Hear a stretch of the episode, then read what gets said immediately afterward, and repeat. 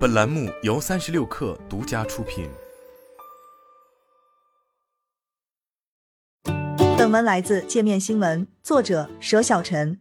尽管 B 站在三季度的营收仅增长了百分之十一，这家努力追求盈亏平衡的公司还是取得了一些还不错的成果。十一月二十九日，B 站发布的财报显示，其三季度营收达五十七点九亿元，净亏损达十七点二亿元，同比收窄百分之三十六，环比收窄百分之十五。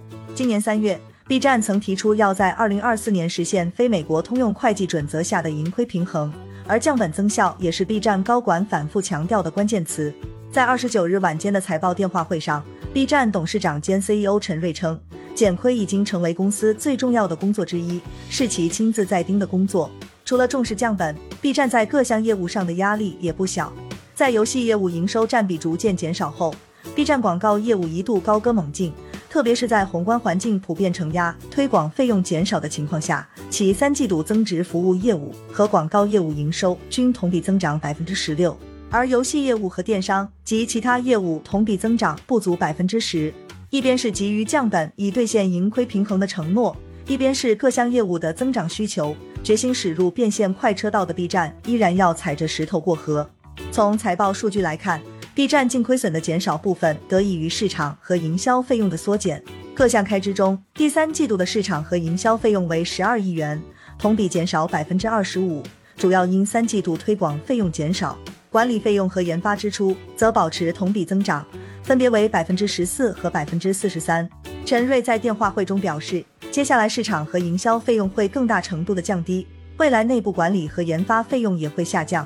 在管理效率方面，公司会侧重于减少非核心业务的投入，把资源都集中在核心业务，尤其是能够提高商业化效率的工作上。几乎可以肯定，B 站的降本状态还要持续很长一段时间。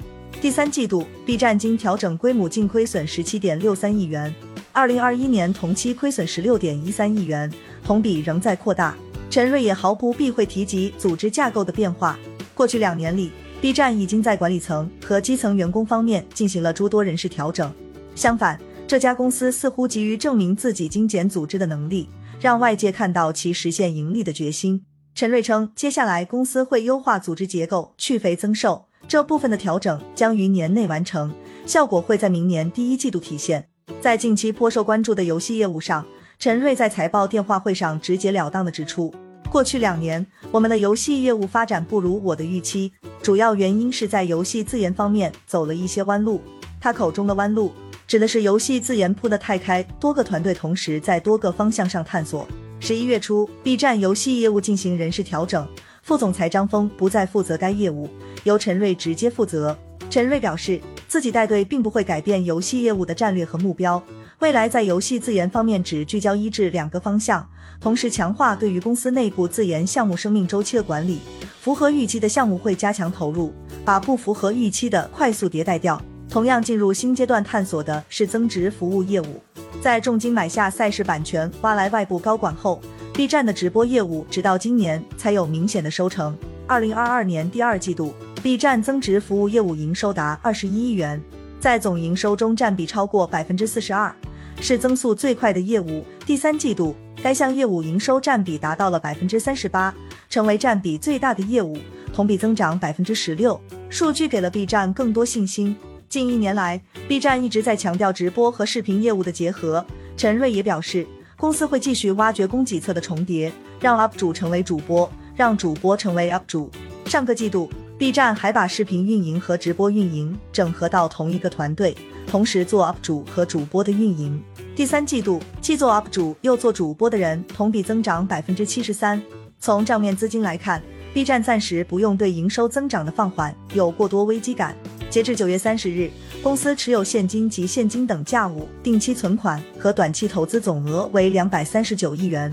除了重新梳理游戏和直播业务，B 站也寄希望于新的增长点，例如放开手脚做内容变现。B 站副董事长兼 COO 李米称，近两个季度，B 站跟淘宝、天猫、京东、拼多多以及品牌广告主一起尝试种草到交易的探索模式，包括视频直播带货内容和广告投流组合。官方数据显示，双十一当天 B 站广告收入同比增长百分之四十七，效果形态广告的收入同比增长超过百分之八十。双十一期间，B 站电商行业商业化收入同比增长超百分之一百。李米称，二零二三年 B 站会进一步把交易接入社区和广告体系。在面对分析师关于贴片广告的提问时，李米则给出不会轻易尝试的答案。他认为，贴片广告已经是很传统的广告形态，占比萎缩很快，单价也越来越低。而 B 站的内容大多集中在二到五分钟，如果所有内容都采取贴片这种形式，收入较少，又极易破坏用户体验。不过，广告和电商业务的增长依赖内外部的双重改善，短期内难见爆发。一位广告行业人士向界面新闻表示，目前广告主普遍注重品效而非品宣，这对于擅长前端营销的 B 站不利，并且目前 B 站的获客成本已高于其他内容平台。